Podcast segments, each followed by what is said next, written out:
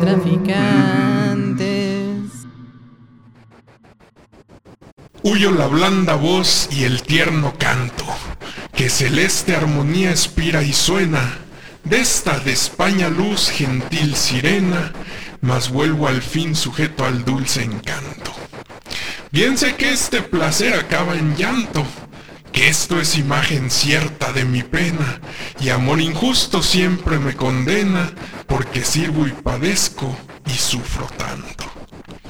Ulises, que pudiste venturoso surcar seguro y sin temor del daño el golfo de la bella Leucosía, cuánto fueras más grande y valeroso si tentaras perderte en este engaño, oyendo a la inmortal sirena mía. Sus distribuidores favoritos no autorizados de literatura, ideas, artimañas lingüísticas y demás juegos poco familiares con la intención de enviciar desprecavidos, desgraciados y curiosos sin qué hacer. Bueno, bueno. Letraficantes, ¿cómo Hola, estamos? hola, hola. Aquí desde Naucalpan para el mundo. Recíbanos con gusto. Comda Rocha. Y Axel Velasco. Presentándose en este episodio de la nueva temporada de Letraficantes. ¡Uh! ¡Locura y pasión! Y porque la secuela siempre es más buena. sí, sí, claro, sí. A ver, dime una. No, la- las quesadillas al repetir de aceite saben mejor, por eso se guardan, ¿no? Y se, se El bebocho. En esta ocasión, mis queridos, queridas, queridos letraficantes con olor a pescado, les traemos justamente la plática sobre sirenas. Sirena de mi amor. Tuvimos un sirenito justo al lado de casado. Un, un sireno con cara de ángel. Bueno, pues la, la sirena por excelencia es la sirenita. Clarín, corneta y trompetilla. Walt Disney. La hija menor de Tritón. La queridísima Ariel. Ariel como el jabón. Sí, en un principio pelirroja y luego en versiones secundarias la han cambiado hasta el tono de piel, lo cual pues es parte de la diversión y la multiplicidad y diversidad de estos tiempos. Ahí les va, fíjense, fíjense, nomás para que vean cómo está bonito esto de la sirenita. Vamos a hacer un- un- una sinopsis de este programa hablando de la sirenita de Walt Disney. Los marinos, pues que se embarcan a la aventura durante meses y no ven nada más que azul, para adelante y para atrás y para arriba y para abajo. Solo hay azul, azul de mar y azul de cielo, pero en el cielo también llueve. Claro, a la mitad del mar, pues el agua por debajo, por arriba, el sudor, la orina, todo es agua. Y fluidos por donde sea. Claro, pues sí, por eso los marineros se hacen gays. Moby Dick dice que los marineros se agarran los brazos mientras revientan el seme de ballenas en las barricas. Yes, you can sail the seven seas. In the Navy. Yes, you can put your mind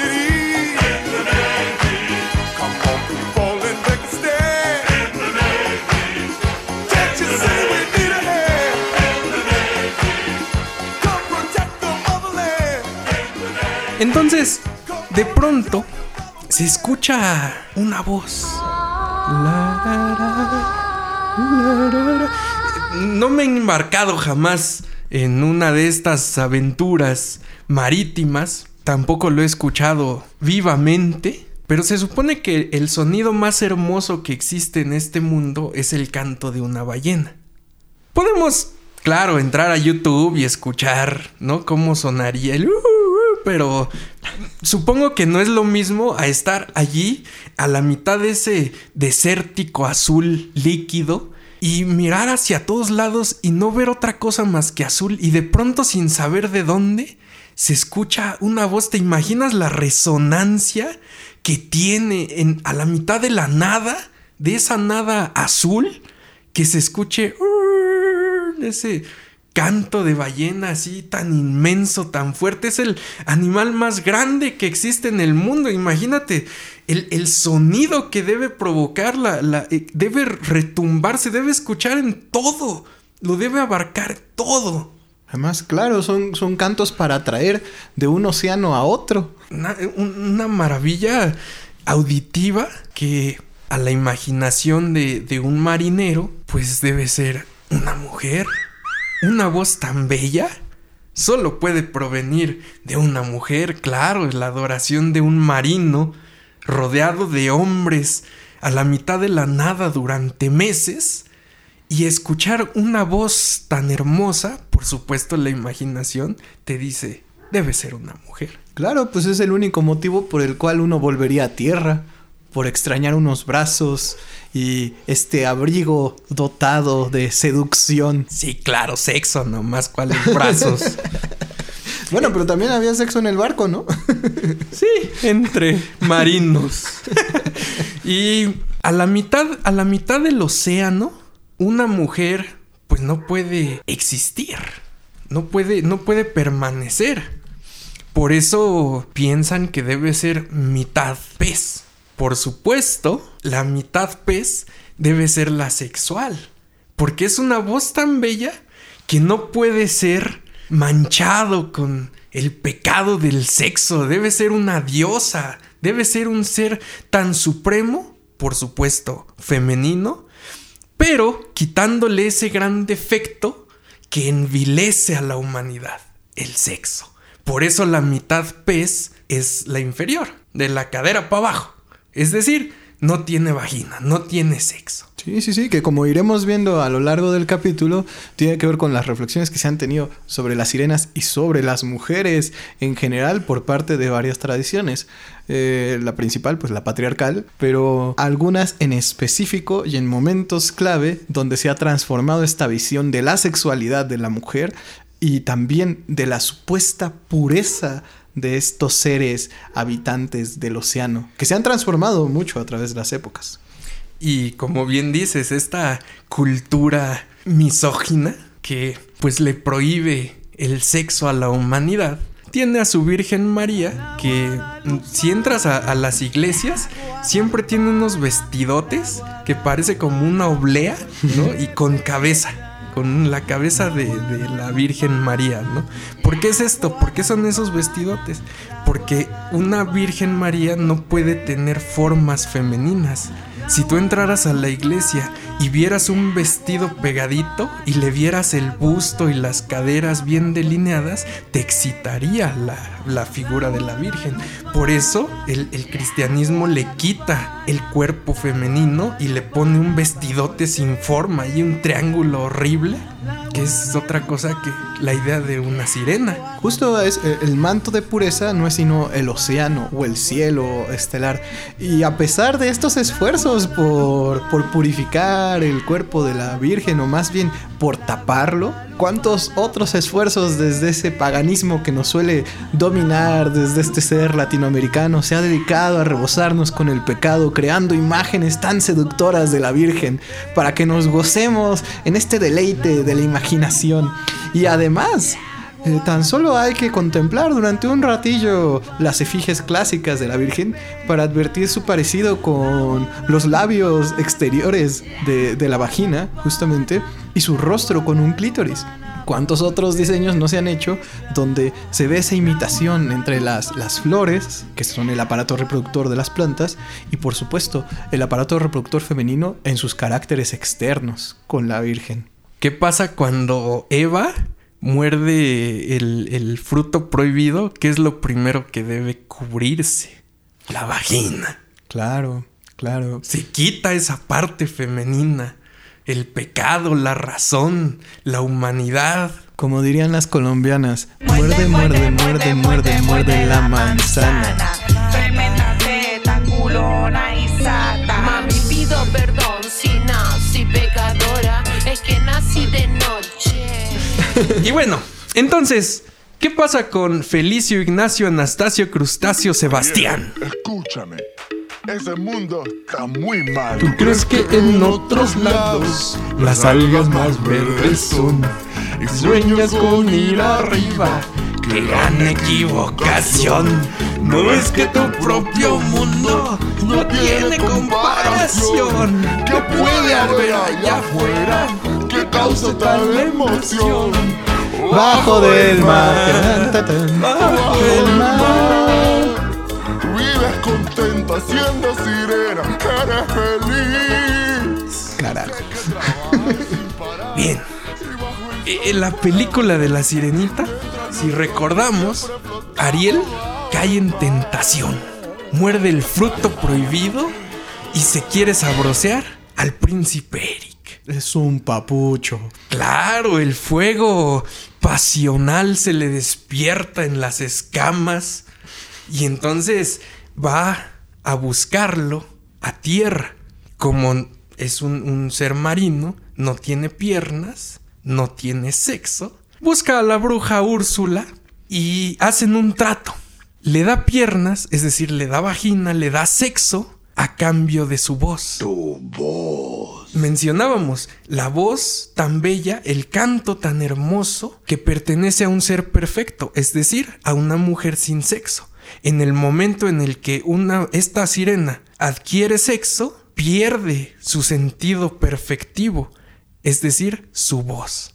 Lo que la vuelve tan bella, tan hermosa, tan perfecta, tan sublime, que es el canto, lo tiene que arriesgar para poder tener sexo. Justo, la dote celestial, que incluso si, si lo pensamos en la mitología católico-cristiana, esto de los cantos, más que ver con la seducción, que después veremos, tiene que ver con un llamado de lo divino. Por algo las iglesias tienen coro, por algo aprendemos estas pseudo cancioncitas que son los rezos, por algo los mensajes divinos supuestamente tienen las trompetas celestiales. Y en cambio, al obtener las, las piernas, justo hay un descenso. Lo celeste tiene que pasar a lo terrenal, que es un acceso del mar a la playa. Además, el silencio. El silencio. Eh, eh, me gustas cuando callas porque estás como ausente. Cállate, no, o sea, esta barbaridad horrible que lamentablemente tenemos que compartir los poetas con personajes que escriben Tales cosas tan misóginas. tan pendejas. El chilaquil.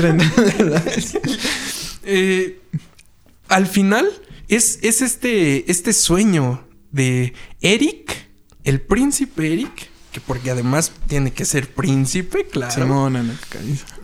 Bueno, Walt Disney y también esta misoginia, ¿no? Que siempre es le- eh, la conquista de- del gran galán. Nunca se enamoran de un plebeyo. Nel, pues que fuera Aladín. Entonces, fuera Aladín sin lámpara. Hay que aclarar. y sin genio. Y sin genio. Justo como estamos viendo, y es algo que estaremos viendo alrededor de todo el programa, en La Sirena se da este encuentro de lo perverso con lo celestial y la seducción. Y justo la, seducción a partir de esto que es lo silencioso. El silencio, el silencio de la sirena, que implica defecto, es decir, imperfección, eh, ausencia de esa característica suprema de la sirena, esa característica primordial y única. Quítale la voz a la sirena y ¿qué le queda? Ah, bueno, quítale la voz y dale sexo a la sirena y ¿qué le queda?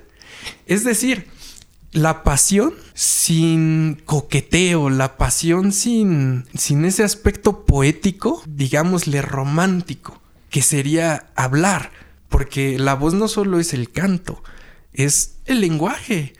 La deja muda, no solo le quita la entonación, no solo le quita... eh, no la deja ronca, pues, como, ¿no? Yo tenía un Yo chorro de tenía bobos. un chorro de voz. Yo era el amo del falsete. Ay, la, la, la. Y entonces que la sirenita hablara así, no importaría. Porque igual, igual eh, cambiándole la voz, dejándola ronca, quitándole la capacidad de canto, tendría lenguaje. Podría compartir sus ideas, sus sentires, pero no, no, no, no, no. Le quita la voz, no el canto. En el silencio, En el silencio, al no poder compartir ella su sentir ni su pensar con el príncipe Eric, solo lo tiene que conquistar con cuerpo, con carne. Justo. Yo sé que ustedes no van a estos lugares, le traficantes, y por eso les tengo que relatar. Pero en los antros, la gente no habla. La gente baila y seduce por montones. ¿A qué se va ahí? A- al oscurito. La seducción ocurre de muchas formas y muchas veces no necesita de una sola palabra para acontecer. Incluso las mejores formas de seducción no necesitan palabras. He allí la decadencia de la poesía. Y el motivo por el cual estamos aquí. Sí.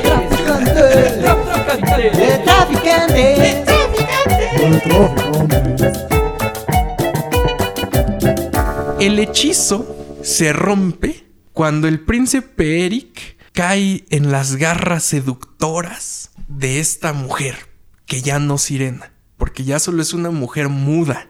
Es decir, la prostitución de la sirena, esta bajeza, esta vileza de la feminidad para conquistar al príncipe azul es lo único que te regresaría a tu estado puro. Que como veremos en la versión original de Christian Andersen, en un momento, justo es la seducción como un triunfo.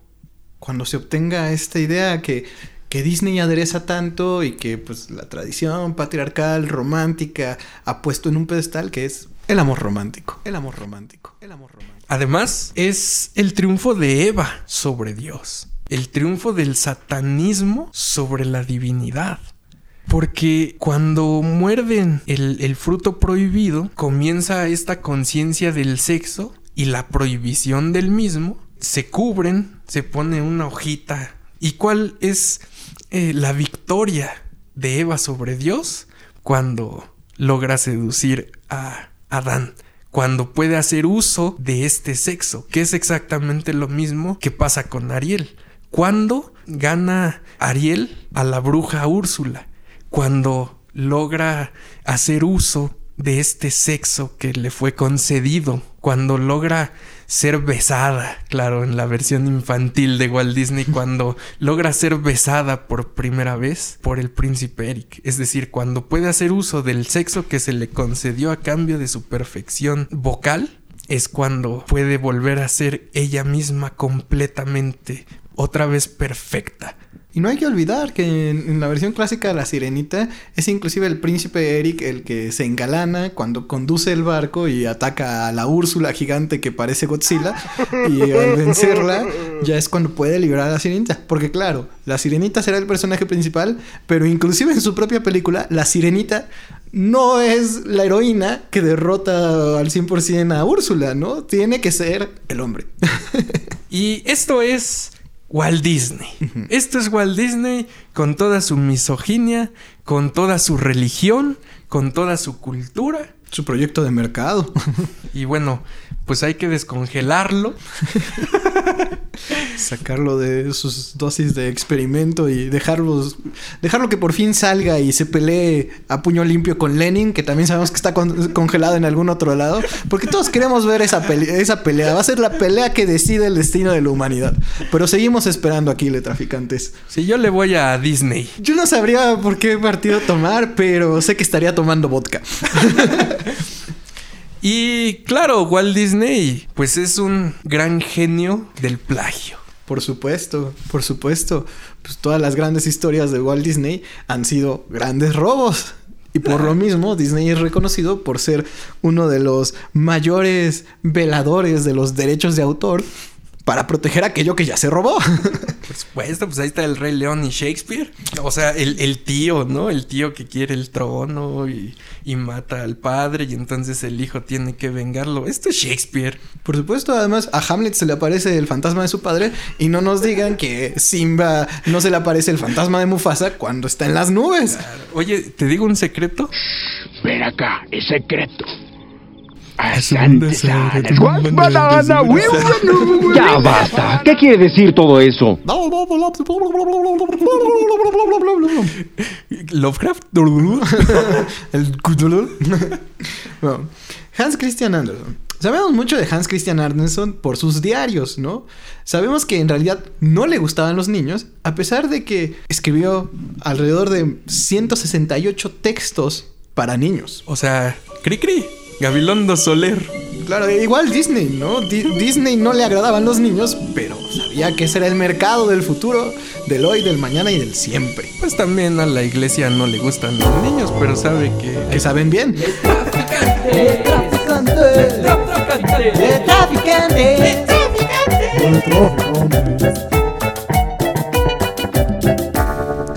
Resulta que el Hans Christian Andersen escribió sus textos principalmente por despecho y buscando el amor porque en realidad nunca tuvo éxito ni con hombres ni con mujeres. Esto no solo lo sabemos por su diario, sino por las cartas que le escribía a aquellas personas que tanto admiraban y nunca lo pelaron. El pobre Hans Christian Andersen siempre estuvo en la friendzone, como dirían aquellos. Su primer cuento fue El patito feo, lo cual no nos debe de sorprender, porque justo podríamos pensar que por tanto rechazo, pues él constantemente estaba buscando este ideal de, de belleza que vemos en varios de sus textos. Y, y bueno, allí, spoiler alert, eh, el, el patito feo también tiene un- una metamorfosis, un cambio, ¿no? De patito a cisne. Igual que pareciera la sirenita, ¿no? De, de medio pez a mujer completa. Claro, es, es un develamiento y cierta superación que es mostrar la verdadera belleza que estaba oculta y que tenía que surgir. Entonces parece que había algo ahí con Hans Christian Andersen, aunque además de sus cuentos, tiene varios textos sobre sus viajes en Europa. Y hay un texto muy famoso que habla sobre sus viajes en España, donde era un total desconocido y sin embargo él alaba de forma pues no pequeña al país. Entre sus amigos escritores estaba Charles Dickens y de hecho del 35 de 1835 a 1872 escribió en total 168 cuentos. Yo no sé, letraficantes, si ustedes se han sentado alguna vez a escribir, pero esta es una cantidad muy vasta. Claro, pues si estaba solo forever alone, pues tenía tiempo. Bueno, él muere el 4 de agosto de 1875 en una casa llamada Rollighed, que significa calma en danés, muy cerca de Copenhague. Y poco antes de su muerte, Anderson había hablado con un compositor acerca de la música que deseaba que se interpretase en su funeral, diciéndole, la mayoría de las personas que caminarán detrás de mí serán niños, así que haga el ritmo con pasos pequeños. El flautista de Hamelin. Exacto. E incluso hay varias estatuas de Anderson repartidas por el mundo. Hay inclusive un parque de diversiones planeado en su honor. Y una de las estatuas más famosas está en Japón. ¿Cuáles son las diferencias entre la nueva sirenita con la vieja sirenita o la original? Una de las cosas en las que se diferencia es el juego de las hermanas de Ariel. Las hermanas de Ariel en la sirenita original tienen mucho mayor protagonismo. No solo van a intentar rescatar a su hermana cuando sepan que está sin habla y en la playa, sino que también ellas son las que se dedican a salir constantemente a ver la tierra, a observarla e inclusive a engalanar marineros una vez que los barcos se hunden. Mientras se hunden los barcos, ellas cantan para seducirlos. Y es justamente así como se supone que en la versión original Ariel conoce al príncipe. Pero desde este momento Ariel se da cuenta de que está condenada. Es muy curioso porque se va a repetir constantemente en la versión vieja de la sirenita que más que el fondo del mar se parecía al cielo. Y es que una sirena no tiene lágrimas y por eso es mayor su sufrimiento. Porque como no pueden vivir como los humanos, sino que son seres semicelestiales que viven 300 años para después volverse espuma del mar, ellas lamentan no poder conocer un amor tan pasional como el de los hombres. Y, y mira qué símil tan exacto, tan atinado. Eh, el- en, el, en el mar, En el mar, la vida es la más vida sabrosa. es más sabrosa. En el mar te quiero mucho más. Con el sol, la luna y las estrellas. En el mar todo es felicidad. Hay agua azul debajo y cielo azul arriba. Pues es la nada. Como te mencionaba al inicio, no hay nada más que un, un abismo azul para ambos lados, fácilmente confundibles.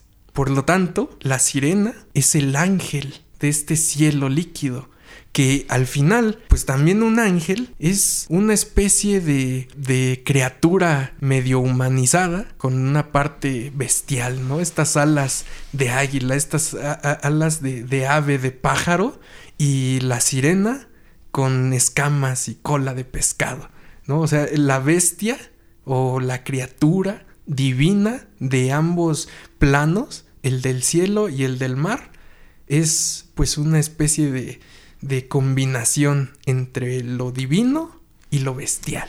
Además, el límite del mar, ¿cuál es? El cielo. En cualquier momento que vean el horizonte, se ve ahí desplegada la inmensidad que después se transforma en, en infinitud, ¿no? En desafío a los sentidos.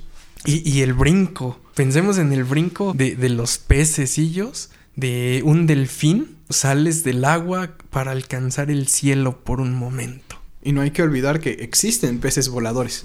Pero bueno, esos los trataremos en otro capítulo.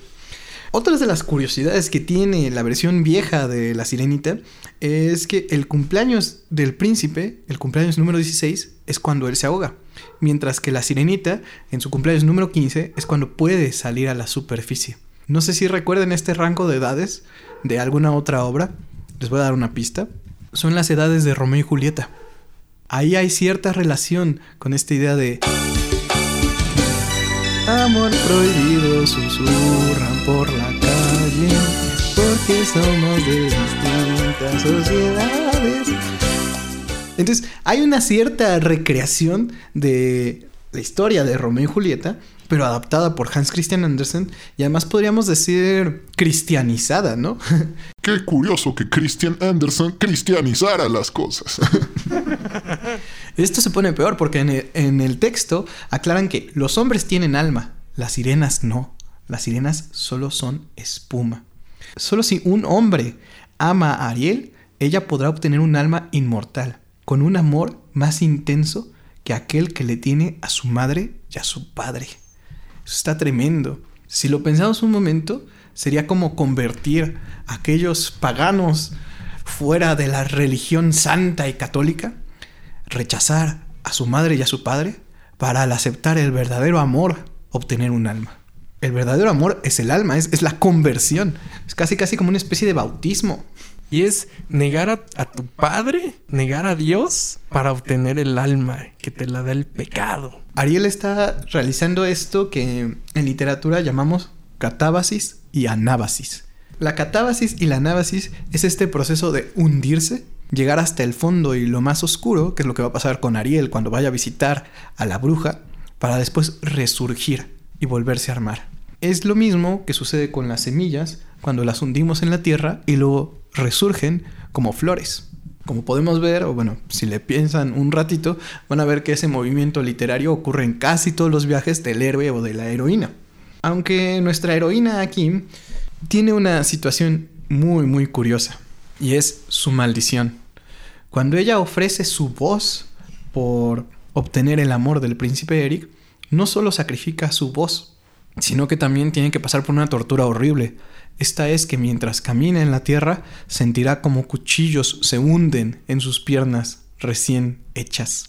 Y es, es, es, muy curioso porque durante toda la historia, Ariel, ya que no puede cantar, seduce al príncipe Eric bailando. Entonces, mientras más baila, es como si se le clavaran más cuchillos en las piernas. Claro, pues es como cuando tienes ganas de orinar y te pones a bailar. En realidad, cuanto más te mueves, la orina baja más. ¿Qué? Pero uno neciamente crees que como si se te pasaran las ganas, cuando en realidad, pues, te estás orinando más rápido. ¡Wow! A la sirenita le cortan la lengua. Porque la lengua es necesaria para hacer la poción. Y las personas mientras la veían bailar veían sus pies, sus pies sangrar. Pero no hacían nada. Y bueno, esta historia termina terrible porque el príncipe ama a una doncella que vive en un templo porque piensa que esa doncella es quien le salvó la vida en lugar de la sirenita. Y entonces la sirenita de repente se ve tentada a matar al príncipe porque sus hermanas le dicen que si entrega el corazón del príncipe, ella se puede librar de la maldición. Claro, si el príncipe ama a otra y se casa con ella, la sirenita va a ser espuma. Pero ¿qué es lo que sucede?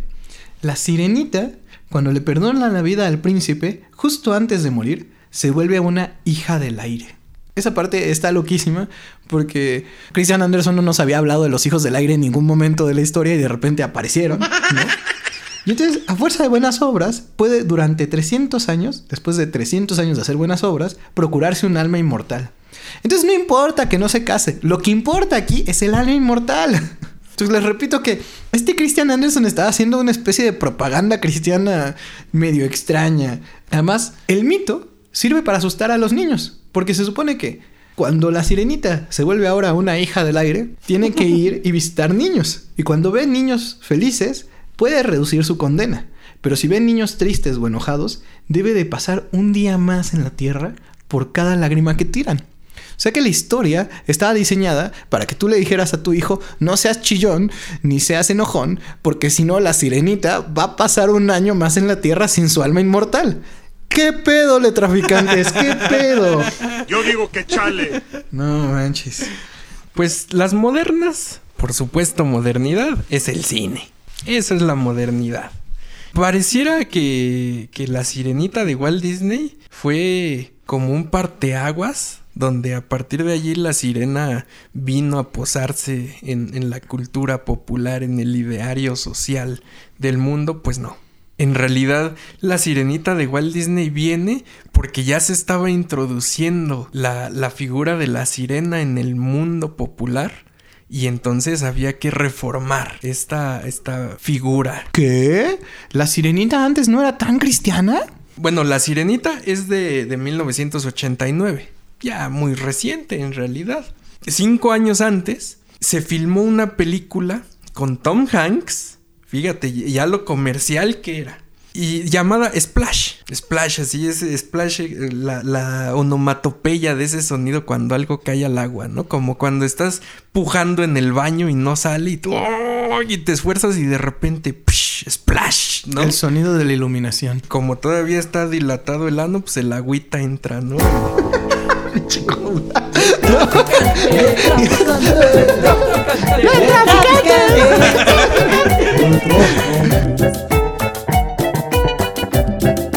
Y bueno, igual que, que la caquita en el retrete, pues así la sirena cae al mar, ¿no? Splash. y por supuesto que el corazón de Tom Hanks sigue dilatado y entonces las gotitas le salpican todo el interior. La sirena en esta película es Daryl Hannah. Daryl Hannah, una actriz porno. Claro, pues ¿quién puede ser más bella, más perfecta, más sirena que una actriz porno? Y la gente en el internet ahora quejándose de la nueva sirenita de Disney por ser morena. No mamen. Yo digo que chale. Porque además, claro que cuando, cuando hablamos de sirenas, una sirena con mitad pez, sin, sin, sin vagina, de las caderas para abajo es un pez. Entonces, pues, ¿qué queda? Pues todas las sirenas deben ser pechugonas. claro, pues lo lógico. Pues en este mundo sexualizado, donde hasta para ver un programa familiar, para ver un noticiero, debe haber pues una mujer muy, muy voluptuosa. Cuando le quitas esa parte sexual a la mujer en la cultura popular, es decir, en el cine, para empezar, pues hay que ponerle exageradamente ese lado femenino que le queda del torso para arriba. Es decir, siempre está guapa y siempre está pechugona y siempre se va a desnudar. Claro, claro. Todo lo necesario para no estar en Disney. Y todo lo necesario para ser atraído, para ser encantado por estas sirenas cinematográficas. Porque sin sexo No se vende. que vas al antro, como decías hace rato, y entonces estás bailando con una chica y de pronto te dice, ah, pues lo que pasa es que no tengo vagina, nací sin vagina. Pues te das la vuelta y te vas. ¿Para qué te quedas, no? Entonces, es lo mismo eh, en el cine. Si una sirena en el cine no está pechugona y no enseña los senos, te vas. Claro, ¿para qué pagué mis 45 pesos si me compré estas palomitas? Tom Hanks, por supuesto, se sabrosea a Daryl Hannah Sirena. Es una película en realidad romanticosa, pues se enamora a Tom Hanks y bla bla bla. Prácticamente la sirenita de Walt Disney, pero medio porno. Y un año antes de salir eh, al mercado, de salir a la luz la sirenita de Walt Disney, en Japón se filma la, la sirena en la alcantarilla. ¿Qué? ¿Hay sirenas en la alcantarilla? Guinea Pig es una serie de, de pequeñas películas. Mm, No son ni largometrajes ni cortometrajes. Son, Son como, mediometrajes. como de 40 minutos, una hora. Pues es una serie gore, sangrienta, grotesca, muy subterránea. Es muy buena, se les recomiendo toda la serie, es muy buena. Hay una, la que me encanta por sobre todas las demás, es El hombre que no podía morir, He Never Dies. Es un suicida, harto de la vida, como todos lo estamos, que se, se- se clava un cuchillo en la. se saca las tripas, se abre la panza y no se muere. Se corta las venas, se drena la sangre, incluso se decapita y la cabecita sigue viva. Y él se pregunta, ¿por qué? ¿Por qué no me muero? Yo que odio tanto la vida. Tiene, por supuesto, efectos muy buenos para hacer los ochentas. Era el cine, estaba en su, su clímax de látex, de las figuras eh, de barro, de, de la plastilina. Entonces, más o menos es la época de Evil Dead. Entonces, ya se imaginarán, pues, los buenos efectos que tiene. Repítenos el nombre para los que no te escuchamos la primera vez. Guinea Pig, Guinea Pig. ¿Y dónde lo podemos encontrar? En los confines del Internet. Gracias, piratería, por existir. Tenemos un papá pirata. Dentro de esta serie hay un- una película llamada Mermaid in a Manhole. Una sirena en la alcantarilla. ¿Qué pasa aquí? Pues un, un pintor que en su infancia iba al río a jugar y en una ocasión cayó, estuvo a punto de morir ahogado y fue salvado por una sirena. El niño crece, se vuelve pintor, pensando que esto pudo haber sido más que un sueño, más que una alucinación por estar tan cerca de la muerte, decide re- regresar al río de su infancia.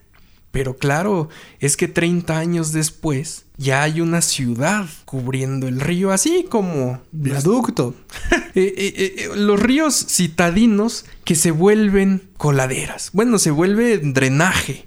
Uno, uno se asoma y lo único que ves son las pequeñas sirenas de retrete que hicieron splash ahí vagando. Los popodrilos salvajes. Baja este pintor a la alcantarilla porque quiere inspiración para pintar lo que e- e- ese pasaje de su niñez en el que estuvo a punto de morir y él cree haber sido rescatado por una sirena y sorpresa allí debajo en las cloacas encuentra a una sirena que quedó atrapada cuando el río se secó, cuando el río se volvió drenaje, queda atrapada entre la basura y las rejillas de, de- de esta cloaca y el pintor se da cuenta que es la misma sirena que lo rescató de niño. ¿Qué?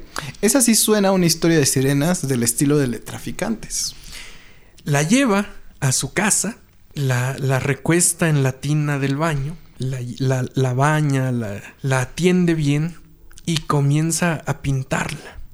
Sucede que, pues la sirena, después de 15 años atrapada en el drenaje, está infectada de mil enfermedades, tanto humanas como marinas. Eh, se empieza a podrir.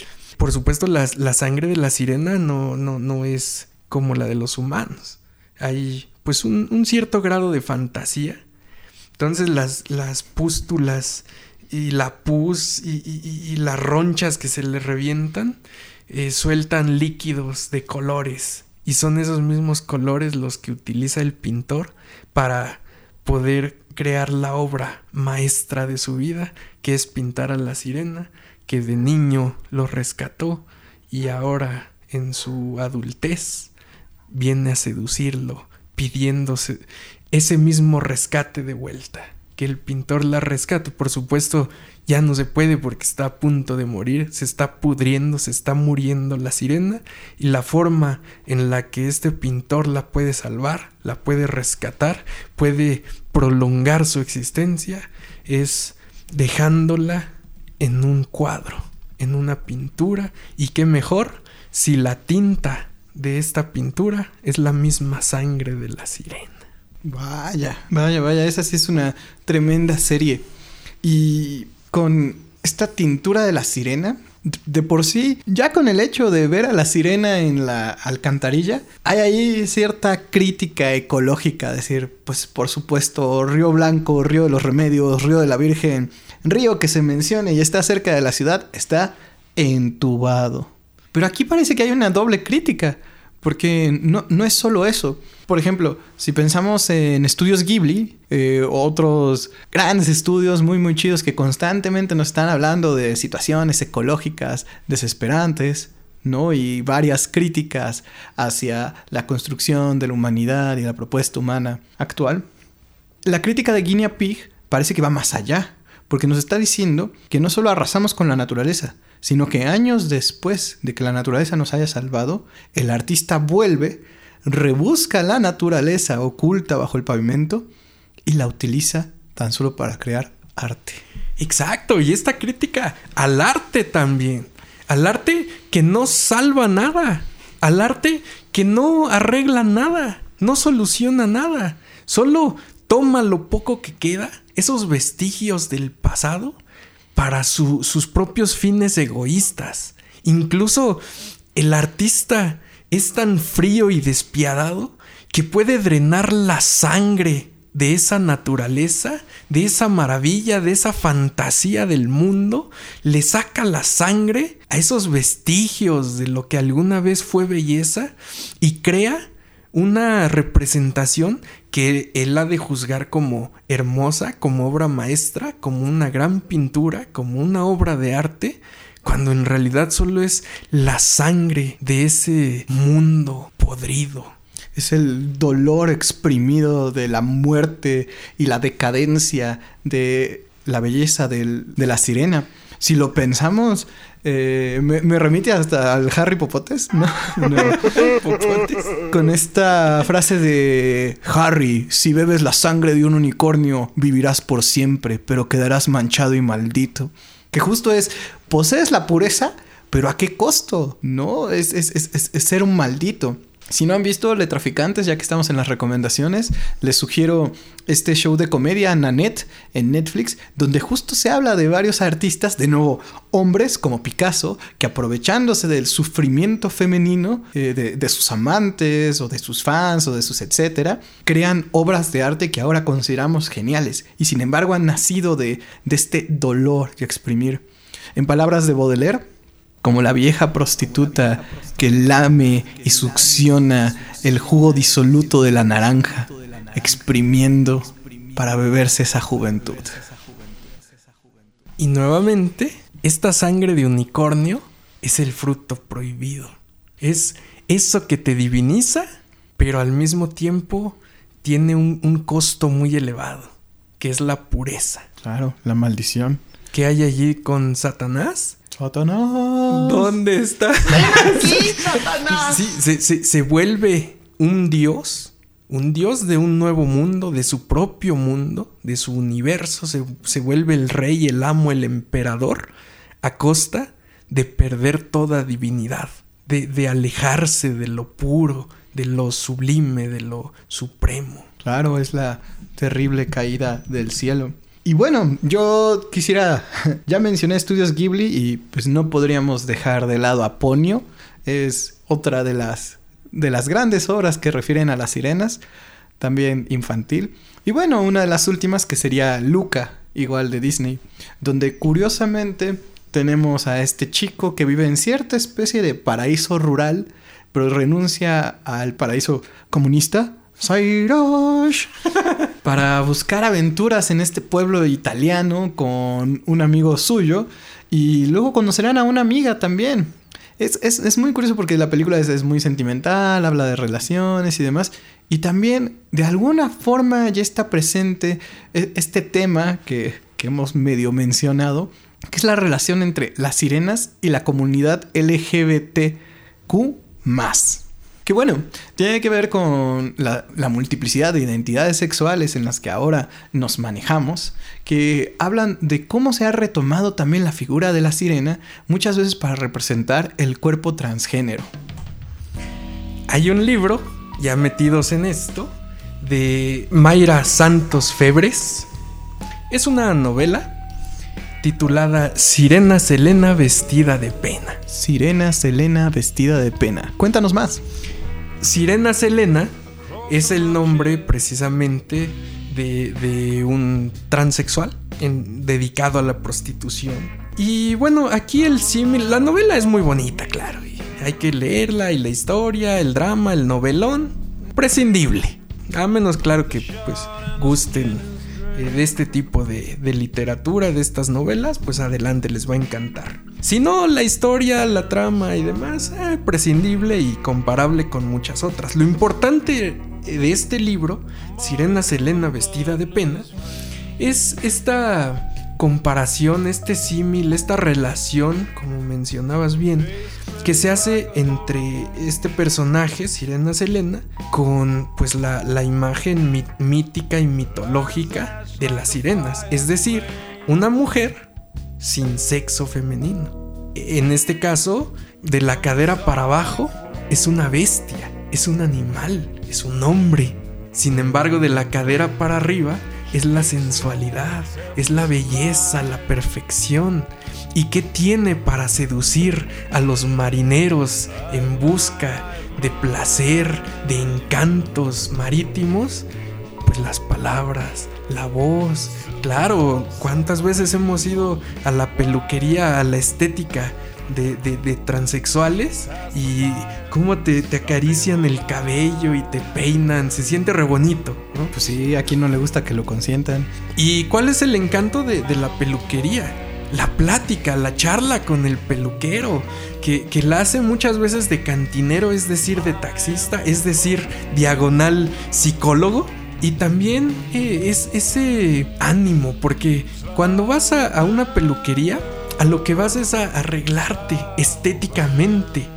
Eh, eh, lo que uno tendería a hacer por el alma, por el corazón, por la mente, leer, estudiar, y cultivarse, pues aquí solo es lo banal, lo físico, lo material, lo superficial. Vas a que te peinen, a que te recorten la barba y los cabellos y te dejen guapo. Por supuesto, el peluquero sabe que este, este cambio de imagen, esta mejora, esta purificación fisiológica de las personas solo se logra a través de la mirada. Claro, no terminas de ser bello sino hasta que te miras en el espejo y dices, oh sí, soy bello. Pero si tu alma está cochambrosa y putrefacta y tu autoestima está por los suelos o por debajo, entonces ese bajo estima hay que elevarlo, hay que volverlo una alta estima. Para lograr eso, no solo tiene que arreglar tu apariencia y hacerte un corte de cabello, también te tiene que hablar bonito, te tiene que elevar el ánimo, te tiene que, que echar porras el peluquero. Cuando le cuentas tus problemas, darte un gran consejo o al menos prestarte sus oídos, que muchas veces con eso basta, para que uno se sienta bien, porque ya sacaste las penas con el taxista, con el cantinero, con el peluquero. Entonces, al mirarte al espejo, ya hubo una transición de fealdad a belleza, no solo en lo fisiológico, en lo material, sino también en el fondo. Son las palabras, es el lenguaje, es esta terapia lingüística que te da el peluquero transexual para seducirte. Y entonces uno, por muy machote y heterosexual, prefieres ir a la peluquería del, del transexual porque te trata bien. Cuando las mujeres se quejan siempre de estas peluquerías y dicen que las tratan mal, pues claro, un transexual no puede seducir a una mujer. Una sirena no puede seducir a una mujer. Es el marinero hombre. Y entre más macho, cuanto más macho, más fácil es engancharlo en las redes, es atraparlo y pescarlo, ¿no? La sirena pescando hombres. Asimismo, este personaje, Sirena Selena, dedicado a la prostitución, encanta a los clientes a través de las palabras, a través de la voz, ese canto de sirena que tiene de la cadera para arriba, ese ser perfecto y femenino, cuando debajo pues es la bestia, es escamoso. Incluso caminar en este mundo a un transexual le parece como cuchilladas en las plantas de los pies, porque es horrible, es insoportable. En cuanto el mundo se da cuenta que debajo de esa, de esa mitad femenina en realidad es un monstruo, es una bestia, se vuelve doloroso, se vuelve insoportable. Pareciera que Sirena Selena está buscando esa alma de la que hablaba Andersen a través de una identidad generada hacia su lado femenino superior, hacia su voz, hacia su belleza y su perfección, tratando de encantar hacia los marineros, aunque a la hora de estar en la intimidad, de estar en esa, en esa pasión completa, total y sumergidamente misógina, se dé cuenta el marinero que tiene un transexual en la cama y que no era la mujer completa. Nuevamente se está intercambiando ese aspecto de divinidad y de perfección femenino por un poco de amor, por el beso de un príncipe, por un poco de aceptación. Mm, Entre otras recomendaciones, ya que estamos con el tema, eh, pasaría a otra película que está en Netflix. Sin embargo, pues la piratería siempre la tiene. Eh, Espera, espera. ¿Que Netflix no es piratería? Eh, Se caen todas las plataformas de picantes. Netflix viene y juega con toda su artillería. no nos van a censurar y nos van a tirar la página. Oh, no.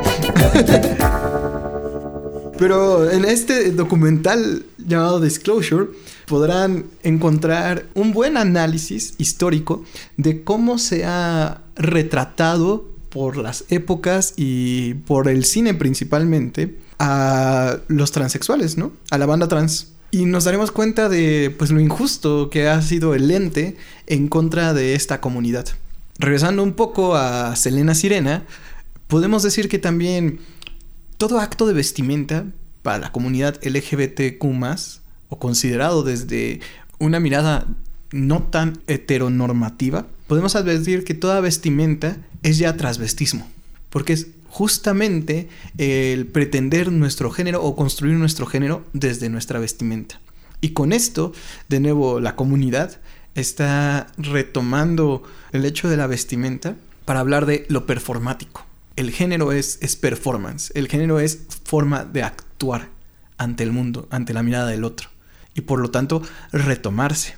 Y por último, cabría decir que con este hecho de Selena Sirena y pues demás afiches, cultura, imágenes, etcétera, pues la comunidad LGBTQ está retomando la figura de la sirena para simbolizarse y tomarla como bastión desde el cual dar mayor voz y representación. Este poemilla se llama Siamés Indus. Diente quebrado en el caosmos espacial, sonrisa de ladrón de mantequilla. Shiva, en tu garganta guardaste perlas, cual si fueran gotas de esperma. ¿Qué tantos ríos se han vaciado intentando embarazar la mar? Yo que soy hombre sireno, pulo mi cuerpo, admiro mi rostro, me baño en leche y sal.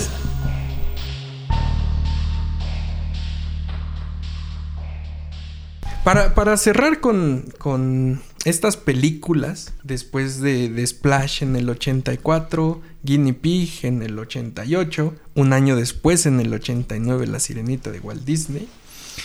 A partir de, de allí, de Walt Disney, que viene a, a tratar de reformar, de, por supuesto, infantilizar la imagen de la sirena, volverla una caricatura, comienzan a, producirse pues películas muy pop, muy X, como Aquamarine, Aquamarine es, es una adolescente, una sirena adolescente, otra vez Ariel, la sirenita, Walt Disney, que queda postrada en una playa, otra vez la sirenita, se enamora de un...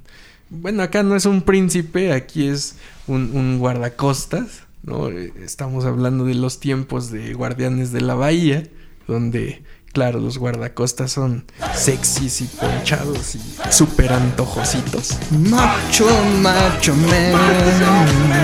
I want to be macho man.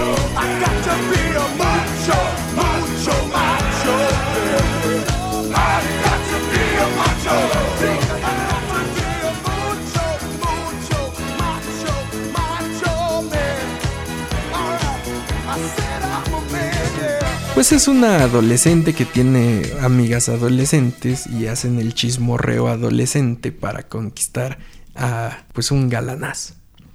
Viene la serie de televisión Siren, como pues las series, eh, sobre todo las, las recientes, muy rebuscadas en cuanto a la trama y en cuanto al concepto que les da vida, para después solo echar relleno durante tres temporadas pues es un poco más, más completa la idea de la sirena.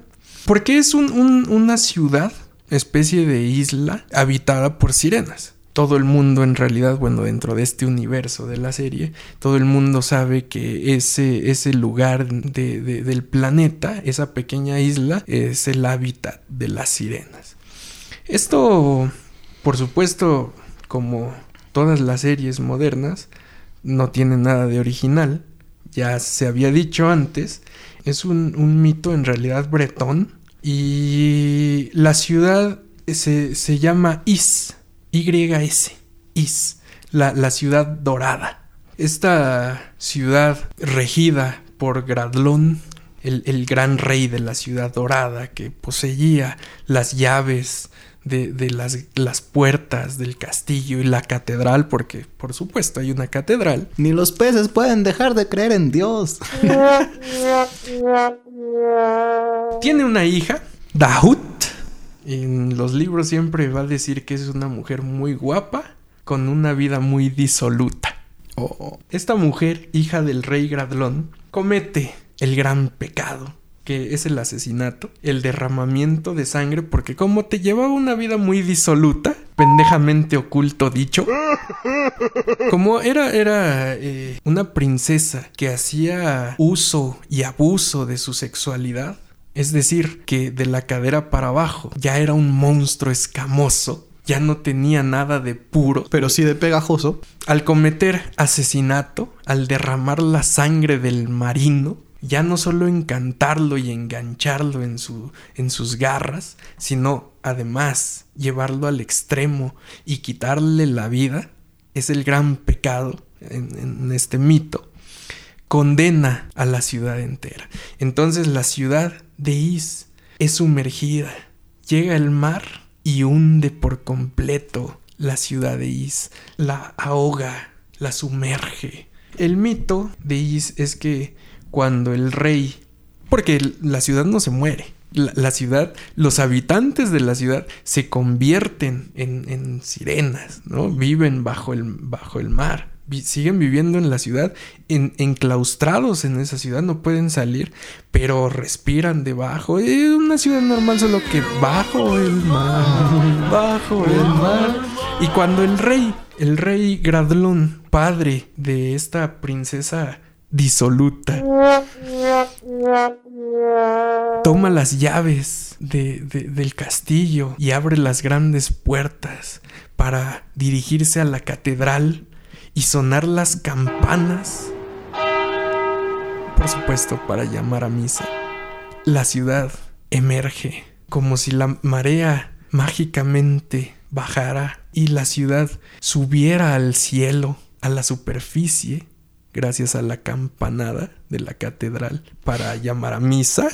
Ya vemos aquí eh, pues la, la relación y nuevamente la cristianización de los mitos. Oye, qué curioso, se parece a estos pueblos en Oaxaca y en varios estados de la República que han sido inundados para construir presas y cuando la presa se va vaciando es posible acceder justamente a la catedral porque es de, los de las edificaciones más resistentes que restan del pueblo. Además, un- una catedral siempre va a ser el edificio más alto de una ciudad, de un pueblo. Y, si llega a haber una construcción, algún arrendatario allí, algún ricachón que construye una hacienda alta, al- a la misma altura o incluso más alta que la catedral, pues la catedral lo que tiene que hacer es levantar el campanario siempre por encima, que desde cualquier punto de la ciudad, lo que veas en el cielo sea la cruz, sea la iglesia, sea a Dios. Entonces, cuando tocan las campanas y baja la marea, o en realidad no baja la marea, en realidad la ciudad sube.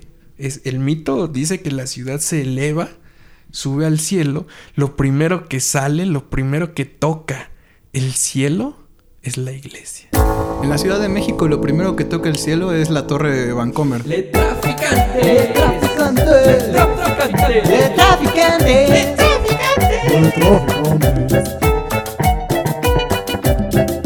Claro, este, este mito después fue adaptado de una forma que no tienen que pagar derechos ni dar explicaciones a nadie en esta serie Siren. Que de hecho el mito eh, tiene cierta sonancia con la Atlántida, ¿no? Eh, el Atlantis, otra película pirateada por Disney, pero que aparece, bueno, ahí en, en- en la película de Atlantis dicen esto de el diario del pastor y el diario del pastor. ¿Y cuál es el condenado diario del pastor? Pues no es otra cosa que los diálogos platónicos, porque justamente en el Timeo al final se menciona la Atlántida y en el, en el Critias en el Timeo y mucho más a fondo en el Critias, Platón va a hablar de esta utopía submarina, que no es sino submarina hasta después de ser castigada por los dioses, y en la cual se va a ensayar también esto que le encantaba a Platón, que era hacer repúblicas perfectas a partir de leyes inventadas y filósofos reyes. Pero bueno, como vemos, Disney no solo piratea literatos, sino también filósofos. Pues para terminar aquí con, con este mito, quisiera leer un, un párrafo. El demonio vio que Is era el escenario perfecto para conseguir almas de los incautos que vivían allí, por lo que una tarde, con la apariencia de un atractivo extranjero, todo vestido de rojo, por supuesto, porque era el demonio, se presentó a la princesa Dahut, quien enseguida se quedó prendada de aquel extraño. El demonio la convenció de que robara las llaves doradas de Gradlón y a continuación abrió las compuertas que protegían Is de la furia de la mar. El océano galopó por las calles ahogando a sus habitantes y cubriendo hasta las torres más altas.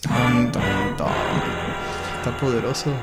A ver, si, si a un muerto en la tierra lo entierras, a un muerto en el mar lo enmareas. ¿Lo mareas? ¿Lo areneas? Lo, no, porque lo arrojas al mar. Imagina que, que los marineros eh, en su travesía, en su viaje, pues pierden a uno de sus compañeros por alguna enfermedad, por hambruna, lo que sea. Uno de los marineros muere. No lo vas a dejar en el barco a pudrirse porque te, te faltan seis meses de navegación. Entonces, ¿qué haces? Pues le das una especie de sepultura marítima. Lo arrojas al mar. A los tiburones. Entonces, esta, esta, esta imagen, esta figura de el mar cubriendo a la ciudad, que al final se niega uno a pensar que la inundación mató a, a tu pariente, a tu familiar. Pensaríamos que, que en esta inundación de, de Echegaray, tu, tu hijo recién nacido, el bebé que murió allí ahogado, pues en realidad queda vivo en este mundo fantástico y mitológico, se vuelve una sirena.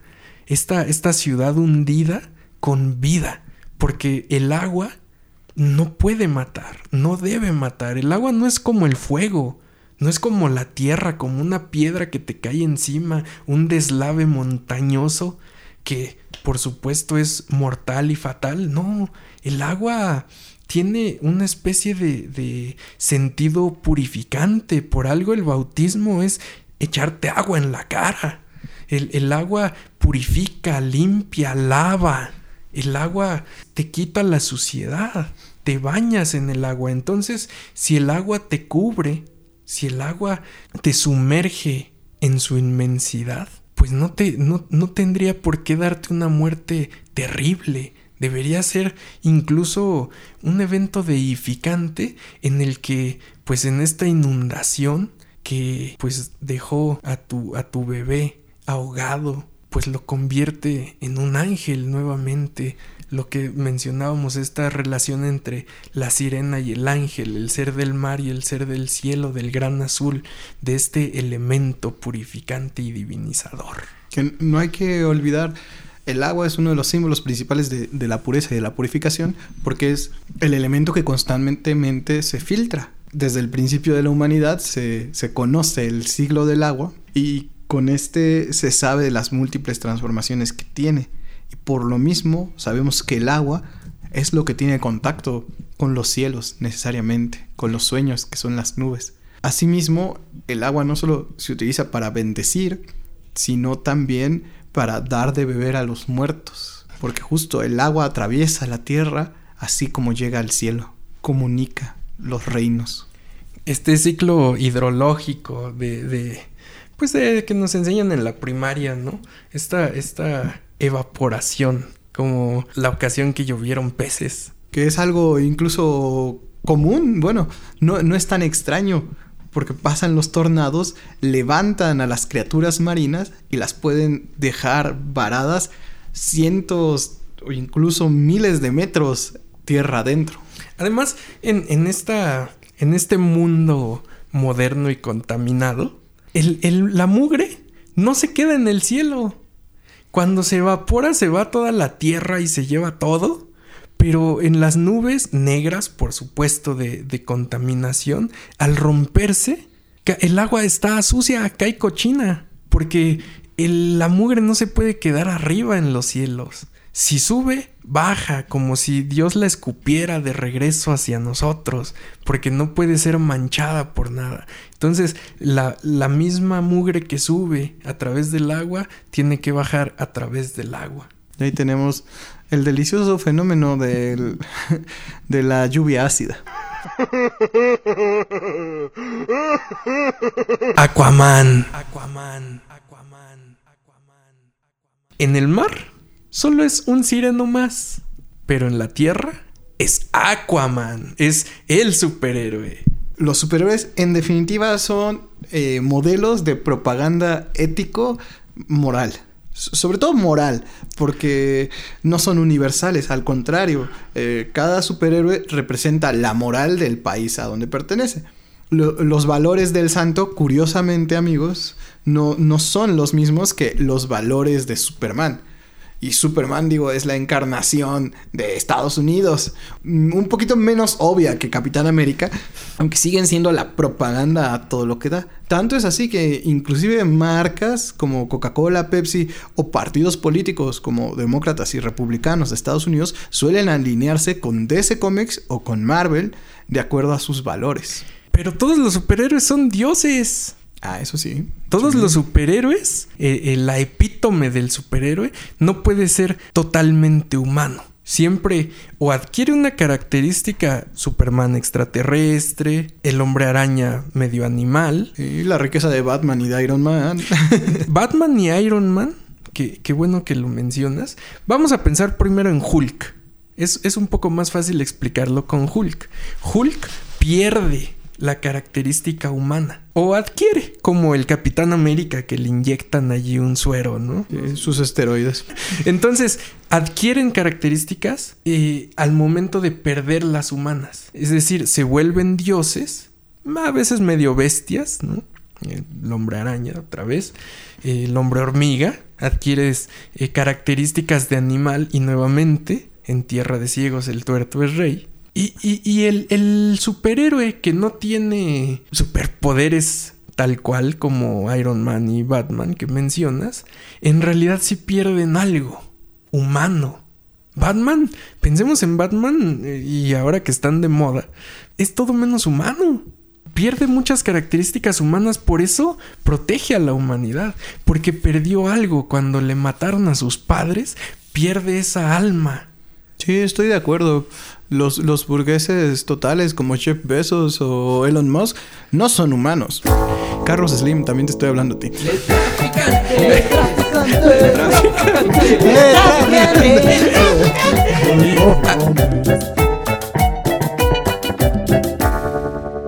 Iron Man tiene un super cerebro. Iron Man no es humano. Sí, no- Es un dios intelectual, científico, tecnológico. No es humano. Esa, esa capacidad que le adquieren a Iron Man es la de un dios, un dios de la ciencia. Lo que el otro es un dios de las arañas, un dios de Krypton, un dios de Atlantis. Iron Man es un dios de la tecnología. esta remitificación traída a nosotros tiene rasgos de propaganda muy similares a la propaganda nazi. Y ahora, letraficantes. Tendremos que hacer otro episodio referido directamente a los semidioses. Pero antes de que ustedes piensen, estos vatos ya se volvieron a perder en discusiones que no tienen nada que ver con las sirenas. Pues tienen razón. en parte. Sin embargo, tanto la figura de Iron Man como la figura de Batman tienen base en, la, en el héroe intelectual por excelencia de la cultura occidental. ¿Quién es este héroe? Odiseo.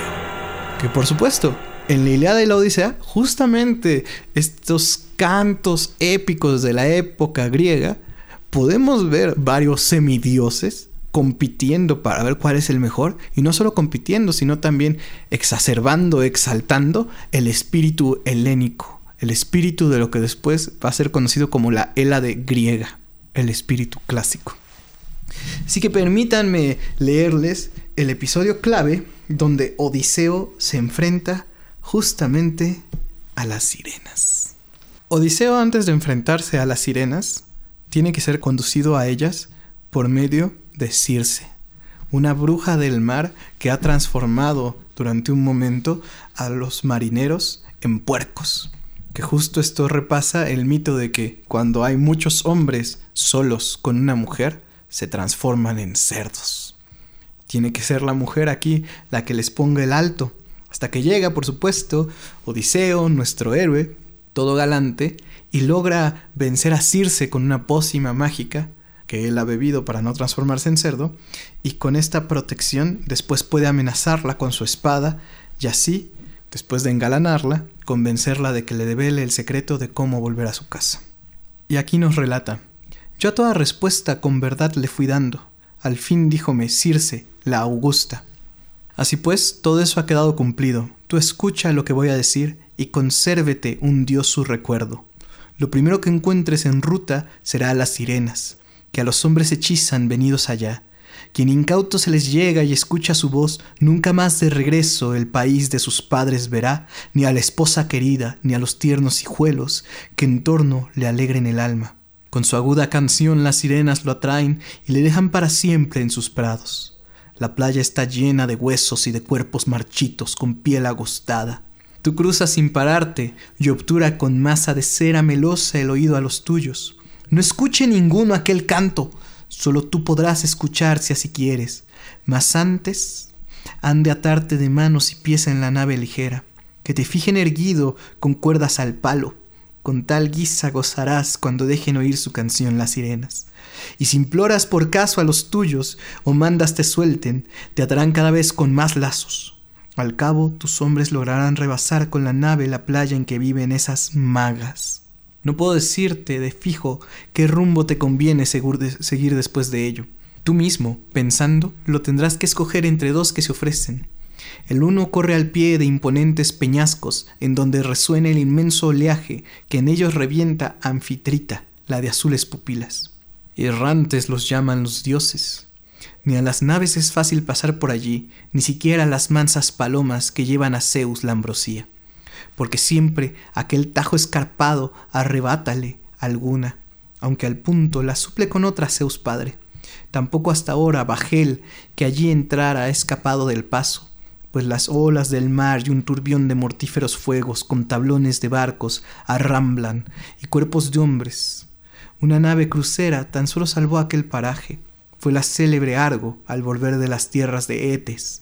Ya lanzada marchaba a colocar con las rocas gigantes cuando era que amaba a Jasón, desvióla al mar libre. La otra ruta se abre entre dos promontorios. La cima de uno de ellos se clava en el cielo anchuroso, cubierta de una nube perenne y oscura. Jamás, ni en los días de verano u otoño, la baña la luz. Ningún hombre aquel monte pudiera escalar, ni asentarse en la cumbre, aun teniendo diez pares de pies y diez pares de manos, porque es lisa la escarpa lo mismo que piedra pulida. Tenebrosa caverna se abre a la mitad de su altura, orientada a las sombras de ocaso y al erebo. A ella, puesto el caso, acostad, noble Ulises. El hueco navío, ni el más hábil arquero podría desde el fondo del barco con su flecha alcanzar la oquedad de la cueva en que Sila vive haciendo sentir desde allí sus horribles aullidos. Se parece su grito en verdad al de un tierno cachorro, mas su cuerpo es de un monstruo maligno al que nadie gozara de mirar, aunque fuese algún dios quien lo hallara a su paso.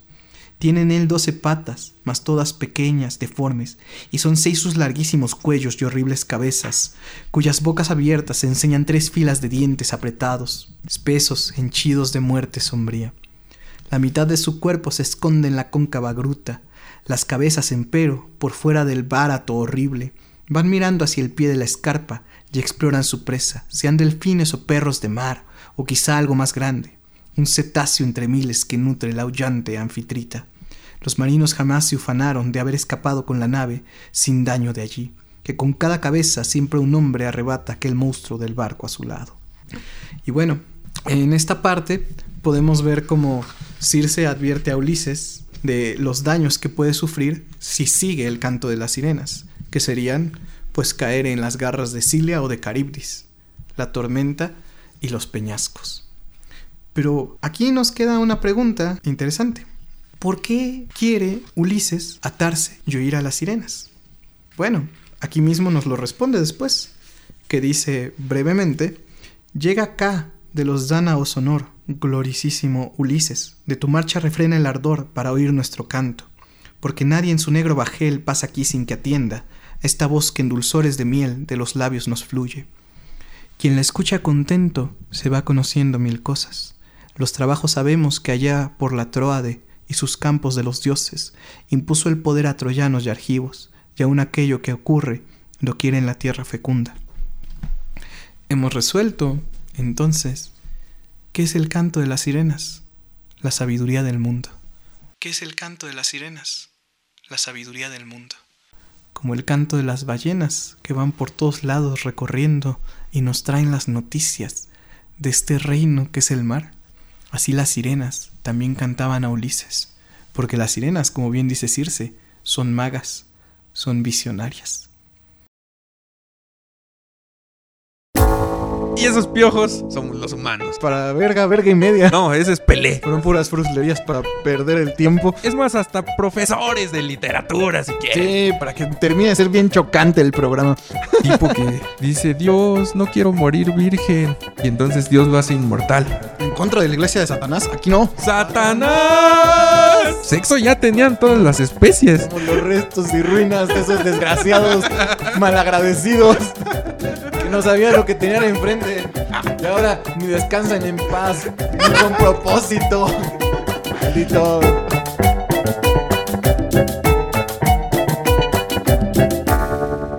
Gracias.